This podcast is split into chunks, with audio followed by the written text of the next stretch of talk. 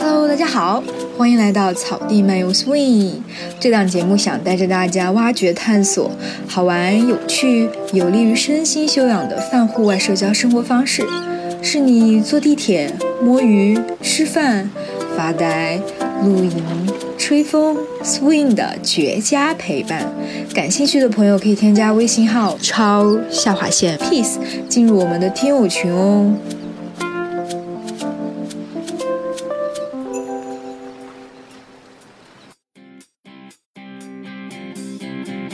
夏天的时候，看到一次云海，在那个山脊上，就是巨大翻滚的云在飘过。每一个山脉吧，都有他们自己的一些故事。我当时下来的时候，有一个登山运动员朋友，然后安慰我妈，说攀登雪山，第一个要学会的就是放弃，因为山永远在那里。Hello，大家好，欢迎来到这一期的草地漫游 Swing，我是小山。那这一期呢，我们邀请了一个有着非常多户外经历的嘉宾，他叫雪糕。那他热爱重装徒步、登山等等，到现在他的户外运动经历已经超过九年。请雪糕给我们打个招呼吧。Hello，Hello，大家好，我是铁头雪糕。呃，谢谢雪糕来我们的节目。然后当时我看到那个雪糕的他的那个账号里面有非常多他很精彩的户外运动经历，让雪糕介绍一下。哎，你这么多年都有哪一些比较有意思的户外运动？你是最喜欢哪些运动呢？其实我这些年体验过的运动还蛮多的，比如说重装徒步、轻装徒步、露营、登山、攀冰、攀岩。滑雪、潜水，还有一些像陆冲啊、呃探洞啊、呃皮划艇、桨板、冲浪这些，基本都玩过。哇，好羡慕呀！这么多运动里面，你自己最喜欢哪一项，或者是哪几项呢？确实有一些运动，比如说像冲浪、攀岩这些，它是需要长期的练习，然后需要投入很多时间。这个的话，可能就是在第一开始体验的时候。它的这感受会稍微弱一点，玩到后面可能才更能体会到它的乐趣。然后相反，像一些徒步啊这种，呃，它的入门就会比较简单一些，然后更容易感受到沉浸其中的快乐吧。嗯，明白明白，就是有的运动可能它入门的门槛相对来讲比较就是新手友好一点，你可以在一开始就觉得很快乐。有的可能需要非常大的一个耐力，让你去坚持。就我比较好奇，就是像重装徒步的话，它会对重量有什么样的一个限制吗？就得说得在多少重量以上才能叫重装徒步吗？嗯，其实这个没有很大限制，甚至有一些徒步它可以做到非常轻量化，十斤以内就可以拥有所有的这种露营的一些装备，然后并且能够快速的去登山。重装的定义就是是否携带。露营的装备就是不是按照它的重量来计算的。嗯，那就是我比较好奇，什么样的一个契机让你开始接触这一大串的户外运动？就是什么样的一个时间点，你觉得诶自己可能对这些运动特别感兴趣，然后开始坚持了下来？应该说还是比较早的，就是在我上小学的时候，大概零五零六年左右，父母就带我去燕山山脉走了一条重装的徒步线路。就是他们背着这个重装的包，我当然那会儿还是小孩子，我就背了个小书包，带我去山里面，就是有一个三天两晚的一个徒步露营，那个应该是一个起点吧。我在这种大自然里面，就是感受到前所未有的兴奋。但是后来因为上学呀，还有一些其他的这种重装露营，就是没有再参加过了。就直到我高中毕业。之后重新开始玩，就是说你接触这些户外运动，可能最开始还是因为家里面父母的兴趣爱好，然后带你入门，对吧？嗯，是我妈的爱好，我母亲的爱好。哦。那我觉得这还挺特别的，像我妈的爱好，她就是去跳广场舞。虽然后面没有在徒步露营过，但是我母亲也带我去走过很多野线路，比如说从泰山的后山去爬，还有像崂山啊这种的。那就是你跟你妈妈徒步的这么多的那个风景里面，你觉得有哪一些地方的风景你会觉得特别难忘、很美呀？或者说你很推荐别人去爬的那些线路？我之前就是赶上天气比较好的，比如说西藏的库拉冈日的线路，还有像四川的这种大黄蜂。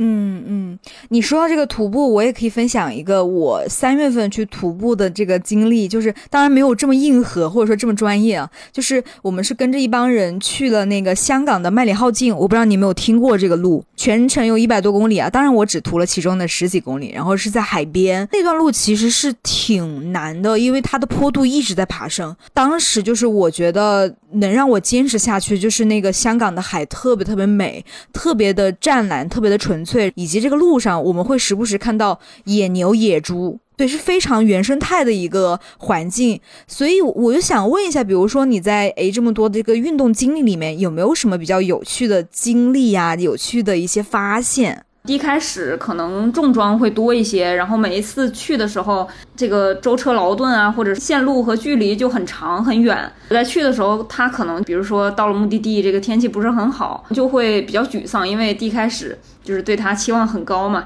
去了很多这种远的长的线路之后，平时是在江浙沪的，江浙沪这边去爬山，可能就觉得这边的山有点没意思，因为长得比较像，然后都是绿色的嘛。去年的时候，我突然就开悟了，突然觉得就是不用去那么远的地方，这一些近距离的山。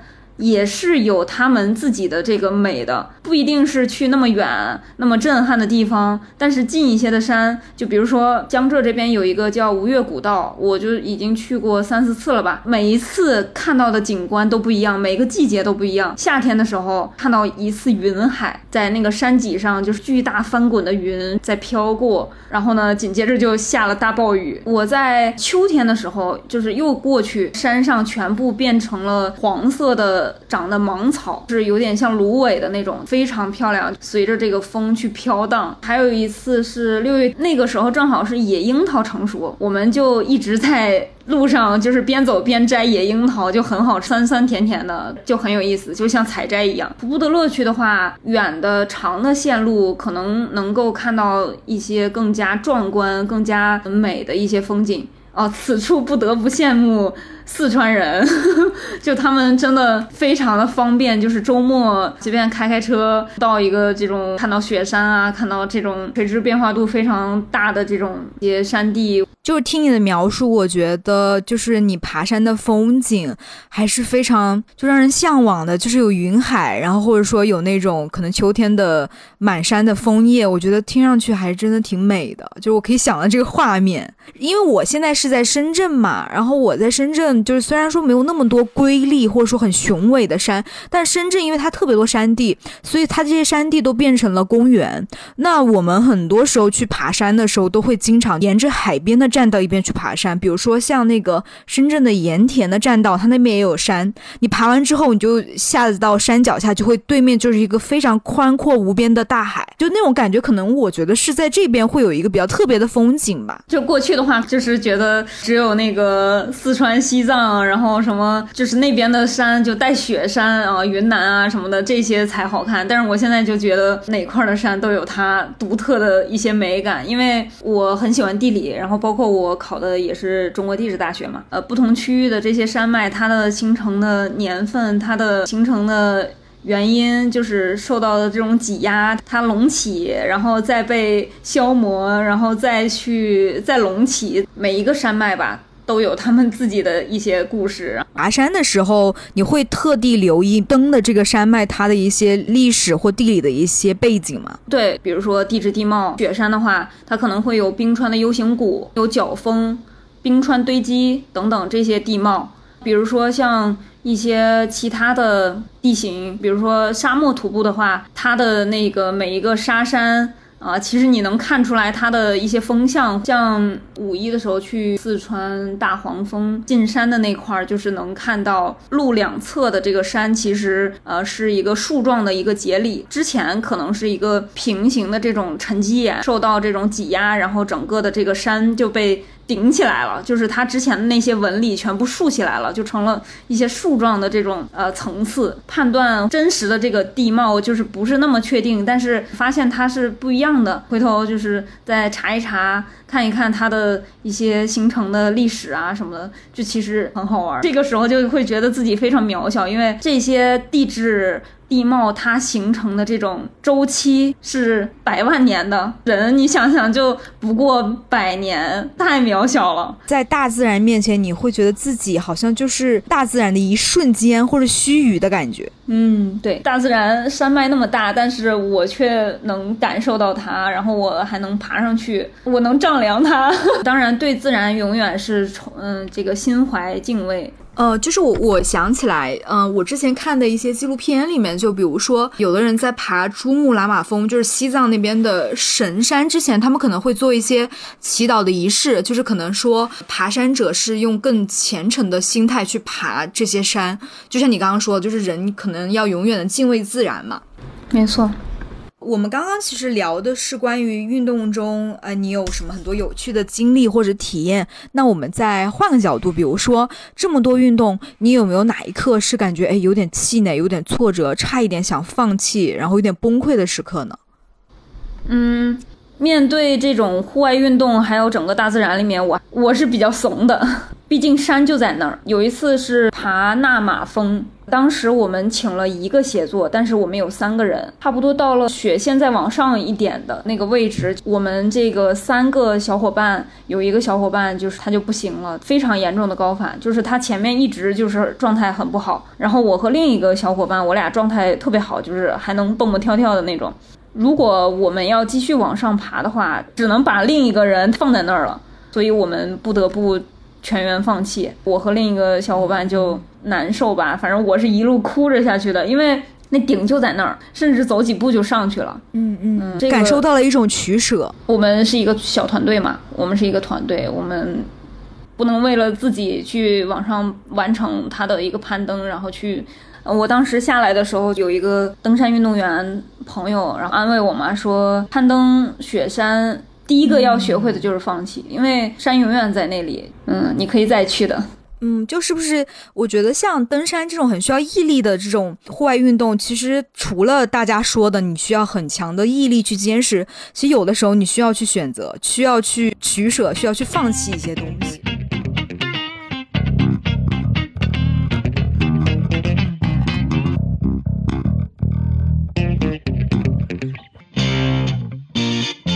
除了像登山这种运动，有没有其他运动你会觉得，哎，其实，在你自己经历的时候，需要克服一点未知的恐惧去挑战呢？那也有，就比如说自由潜水，区别于水肺潜水，水肺潜水是背着氧气罐下去，操作没有问题的话，你其实是有氧气来。支撑你在海底的，但是自由潜水就纯凭自己的一口气，然后往水下这种无氧状态你去待着。自由潜水的时候是我这些运动里面比较有挑战的。就是你在这个往下运动，然后并且要不断克服这种耳压平衡，然后呢，再凭着自己的一口气在这种水里面去待着，非常有挑战的。自由潜水它其实有点像一种修行，因为你要在水里面必须要保持非常冷静、非常平和，就像一种禅修一样，感受那个它的水流、水温。除了本身在户外运动里面方面能力的锻炼，就是你找到一个。很合得来的那种协作的小伙伴，或者我们就说户外运动的搭子，其实也还挺重要的。嗯，没错，户外 项目比较多，就是我目前好像没有找到，就是所有运动都跟我一起玩的。哦，明白，就可能你一个运动。对应一帮人，另外一个运动对对应另外一帮人。没错没错，登山反正是个圈儿，徒步是个圈儿，重装徒步是一个圈儿，平时轻装徒步也是个圈儿，那个骑行也是个圈儿，都不太一样。每个人的这个专项或者是说呃最擅长的东西可能不一样，但是他们也都非常乐于去尝试其他的这种运动。在运动当中，这种专注度和一些心情的一个状态啊什么的，它其实非常相通。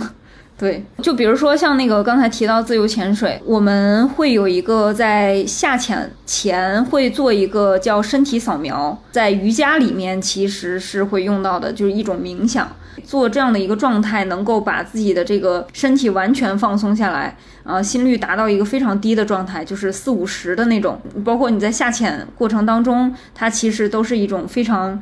宁静、非常安静的一个状态，就就很像瑜伽。有的时候攀岩其实看起来很力量、很动感、非常爆发的那种运动，但实际上很多时候在往上爬的这个过程当中，它其实需要非常稳定、平衡的这种状态。就是说，像在自由潜水这一类的运动里面，你会感觉到有一种心流吗？就是你特别专注在当下，不想任何其他事情。没错，我觉得这个就是各种运动最相通的一个点，自己保持在非常专注的一个状态。说到这个心流，我就想到有一个运动哈，虽然我不是那种呃像你这样就是很多年的户外运动经历，但我之前有一项运动让我一在一瞬间想通了一些事情，就是我之前一六年的时候我去美国跳伞，当时我是非常恐惧跳伞这个事情，但是我觉得我得克服我自己的恐惧，然后。当我自己跟那个教练在大概可能是三千六百米的那个高空一下跃下去的时候，我觉得人生各种烦恼或者说各种琐碎的事情根本就不值一提，就那一瞬间想通了很多事情。嗯，我不知道你会不会有这种感觉，就是在做运动的时候。没错，就是这种，比如说像登山或者是呃攀岩、潜水这种。呃，带一定的危险性的一些运动，就你必须要保持专注，在这个状态下，其实就是自己和自己，自己和这种大自然，然后还有你身边几个同伴，就只有这些。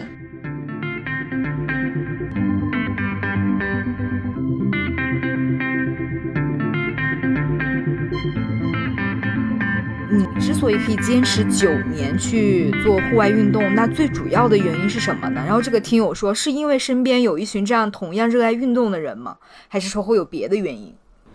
我觉得能让我坚持下来最大的原因还是自己喜欢，就是这是一个内驱力吧。这个其实也是我一个。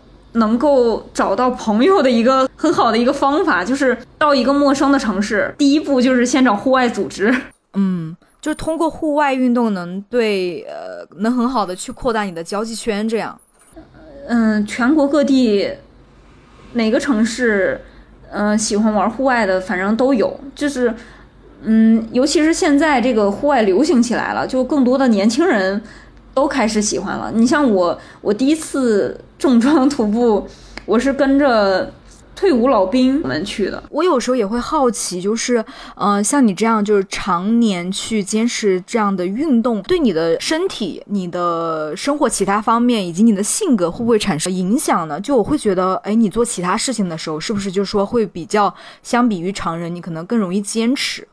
就首先是敢于去尝试。我可能对于到一个新的城市，去一个陌生的地方，去一个陌生的岗位，面临这种选择和机遇的时候，就是我会非常乐于，并且非常去尝试吧。户外运动里面，就不管是去尝试不同的运动，或者说去不同的线路、不同的地方，它其实都是一个全新和未知的一些东西嘛。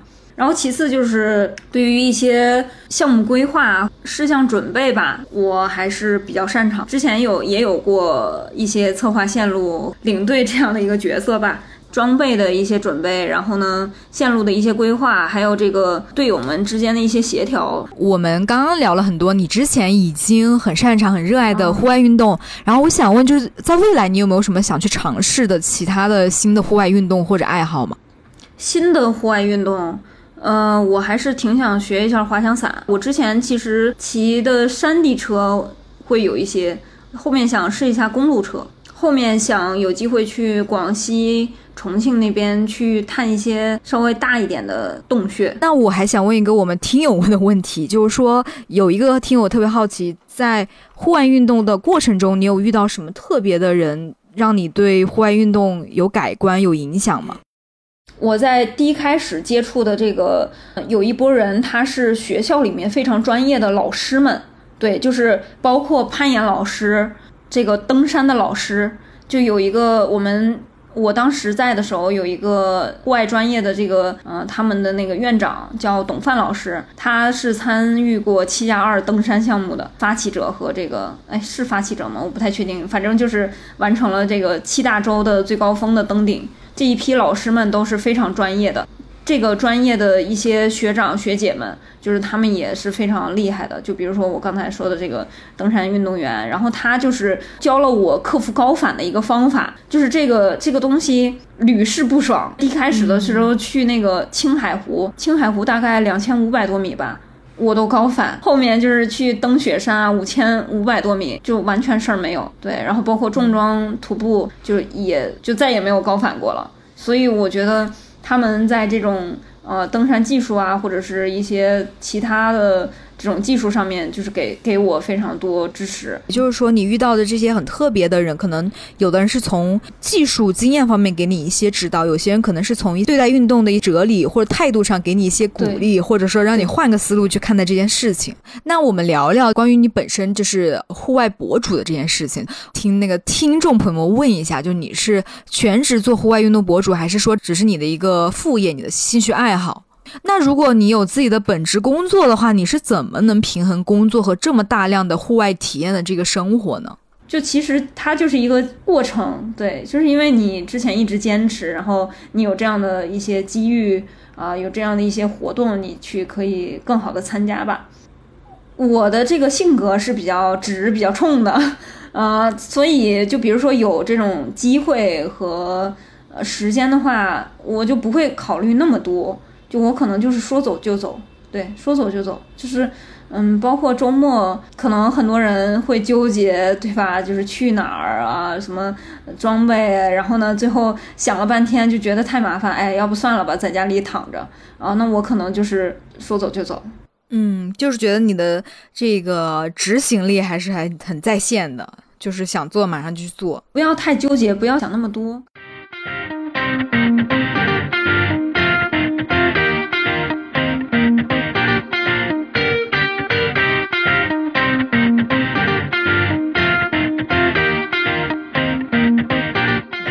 替很多人问一下，比如说你想对可能没有太多户外经历，但是又想开始接触户外运动的那种新手小白，你有什么建议吗？首先，第一个就是敬畏自然，永远敬畏。建议找比较靠谱的组织，比较靠谱的队伍，比较靠谱的朋友。对，哪怕 哪怕已经有一定经验了，建议还是。嗯，和朋友们一起，对，有一些看似很简单的线路，比如说遇到了下大雨，或者是遇到了一些其他的事情，它可能都是很致命的。永远敬畏，然后呢，就是同伴能够有一定的帮助，是这个是真的。第三个就是说，装备还是很重要的，因为。尤其是在一些接近山、远离城市的那些地方，有一些装备可能是能救命的。所以，不管是什么运动，一些基础的装备是非常重要的。比如说，一次性配齐这些装备可能会比较贵，或者是难度比较高，那可以用这种租赁啊、借呀先顶替。装备这个东西是在户外里面真的很重要，因为人真的太脆弱了。人没有像动物一样这种矫健的身躯，也没有像皮毛帮你御寒。呃，就是第一点是敬畏自然，第二点是同伴很重要，呃，第三点是装备很重要，第四点就是学会放弃。对对对，山永远在那里。如果要是自己的状态不对，天气不对，或者是同伴状态不对。没事儿，我们下次再来。是的，是的，生命永远是第一位的。这个我觉得能够让你永远去继续玩下去的一个非常重要的一个地方。第五点就是保护自然，这个东西其实我过去也不知道，后来不断的学习一些果壳什么的，尽量也是带回来的，就不要丢在山里，尤其是高海拔。嗯，对当地的环境也特别的不友好。就是之前的节目我们也说过，大家很流行的那个无痕露营，也大概是这样的一个理念。这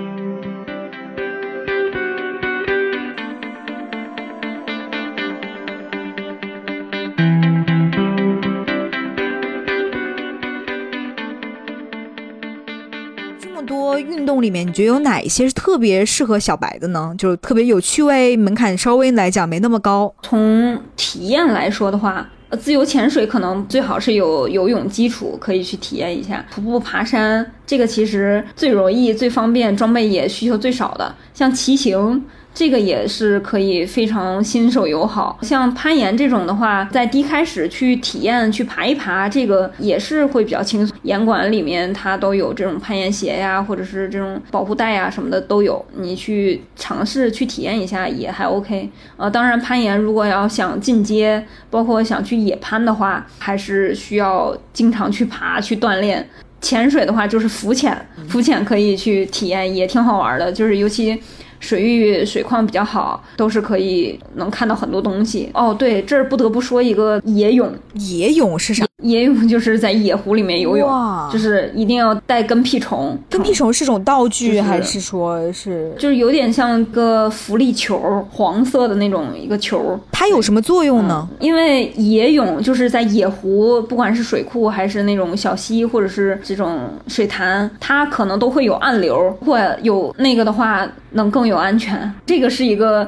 安全事项吧，主要是现在夏天了嘛。是的，是这个很重要。对我之前看我自己关注的一个运动博主是叫 Fit for Life，然后有一个女生，她是经常玩铁人三项，然后她去铁人三项里面游泳的时候，她会带一个这个浮力球。我突然想起来这个画面。然后像那个皮划艇和桨板这两个其实都还蛮新手友好的，就是在这种平静的湖域都还蛮新手友好，但是也是一定要穿浮力衣。嗯，像有一些体验一下也是还 OK 的，这个你可以没有技术，但是你的这个组织一定比较靠谱。就比如说像滑翔伞，双人的滑翔伞，教练去带着你去滑，就不是自己滑的那种。然后还有像那个探洞也是，是有这种教练带着你。还是蛮多干货信息的。那我觉得，其实我们今天也聊了非常非常久，然后也 get 到了很多关于户外运动的一些经历，然后或者说大家对于户外运动很有哲理的一些看法。比如说，不仅要会坚持，而且有的时候可能要学会。